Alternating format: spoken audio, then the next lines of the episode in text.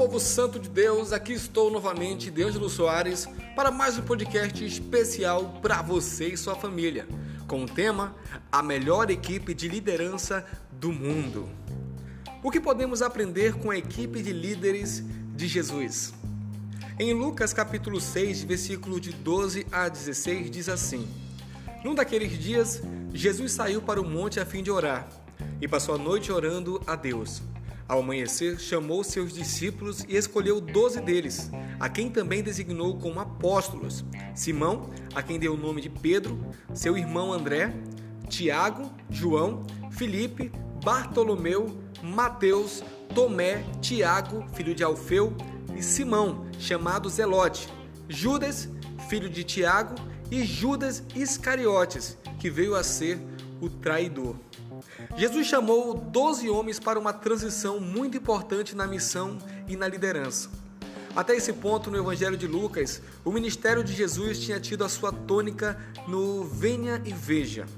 Multidões vinham para vê-lo pregar, ensinar, realizar milagres, expulsar demônios, curar e ajudar quem estava sofrendo. Mas depois de escolher os seus discípulos, o ministério começou a transitar para o vá e morra. Muitos ministérios começam com venha e veja. Venha e veja o que Jesus está fazendo. Venha e veja o que nós estamos fazendo. Venha e veja o que as Escrituras têm a dizer. A vida cristã tem um monte de ênfase, venha e veja. Mas assim que as pessoas se tornam discípulos e começam a crescer em sua fé, elas devem fazer a transição para o vá e morra. Você não pode somente ver as outras pessoas andarem com Jesus, você precisa ir e andar com Ele. Você não pode só permitir que as pessoas te sirvam, você precisa servi-las também. Você não pode permitir que somente outras pessoas ofertem, você deve dar generosamente. Como ser e formar líderes ao exemplo de Jesus. Em algum ponto, a temporada Venha e Veja chega a um fim e a Vai Morra se inicia. E é nesse momento que encontramos uma junção estratégica. Em particular, Lucas capítulo 6, versículos de 12 a 16, é a transformação dos discípulos de venha e veja para vá e morra. Líderes cristãos que desejam seguir o exemplo de Jesus através do poder do Espírito Santo precisam dessa transição. Esse esforço exige líderes devotados e piedosos. Mas como podemos ser e formar esses líderes? Aprendamos com o modelo de Jesus. Sempre ore primeiro. Antes de Jesus escolher seus doze discípulos, sua equipe de liderança e formalmente começaram seu ministério, ele fez algo muito importante: orou. Antes de fazer qualquer coisa, Jesus começava orando. Não apenas uma oração pequena, mas uma oração longa. Não uma oração conveniente, mas uma inconveniente. Lucas diz: Jesus saiu para o monte a fim de orar, em Lucas 6,12. Separar um tempo para estar sozinho e em silêncio é extremamente importante para um líder. Os líderes direcionados por Deus muitas vezes recebem suas respostas de Deus nesses momentos, em oração. Deus não somente responde os pedidos, mas também os prepara para a sua missão. Oração não é apenas mover a Deus, mas sim Deus movendo a nós. Aproveite as oportunidades.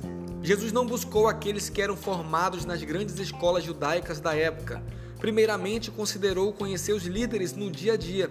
Ele viu aqueles que já tinham servido com ele em sua comunidade, como respeitavam a autoridade do governo, analisou se sabiam como trabalhar em grupo e como se relacionavam com outras pessoas. Ele sempre prestou muita atenção em um quesito. Aqueles homens abusavam da autoridade quando estavam em uma posição de destaque ou eram humildes. Isso para Jesus era essencial em um líder. Jesus não chamou os treinados, treinou aqueles que já tinham o senso do chamado. Busque pessoas diferentes. A equipe dos apóstolos de Jesus é um grande exemplo de diversidade de particularidades.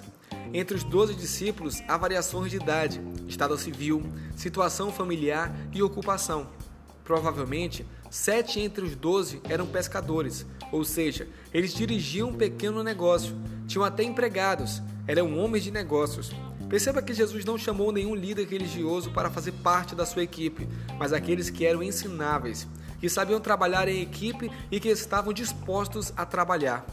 Jesus sabia que o reino que ele estava anunciando só poderia ser implantado por pessoas assim. Persevere até o fim. A perseverança tem se convertido em um tempo em um termo incomum. Pessoas não perseveram em seus casamentos, em suas amizades e nem mesmo em suas igrejas e células. Saem das igrejas por razões superficiais, como falta de lugar para estacionar seu carro, cultos muito lotados ou pela desatenção de um líder, a falta de um oi no culto de domingo. Todos os discípulos perseveraram até o fim, a não ser Judas. Muitos deles se tornaram mártires pelo Evangelho, e ao longo da história também muitos outros homens e mulheres pagaram um alto preço pelo Evangelho, assim como suas famílias. Todos eles são lembrados até hoje e o nome de Jesus é conhecido através de suas vidas. Persevere, permaneça, suporte as tribulações pela graça de Deus e você terá uma recompensa nesta vida e na vida eterna. Nosso foco deve ser formar discípulos semelhantes a Jesus. Essa prática nos ajudará a treinar uma equipe em que as pessoas são dependentes umas das outras. Equipes unidas que estabelecem uma cultura de honra e veem os acertos e melhorias em cada um. Não existe equipe perfeita, porque as pessoas não são perfeitas, mas existem equipes conectadas e unidas, com uma bela imagem do corpo de Cristo que a Bíblia nos ensina. Devemos orar, nos relacionar em um nível pessoal e não somente ministerial e focar em fazer discípulos regenerados, semelhantes a Jesus. Deus te abençoe, espero ter te ensinado algo, pois eu aprendi muito e assim, sempre até a próxima.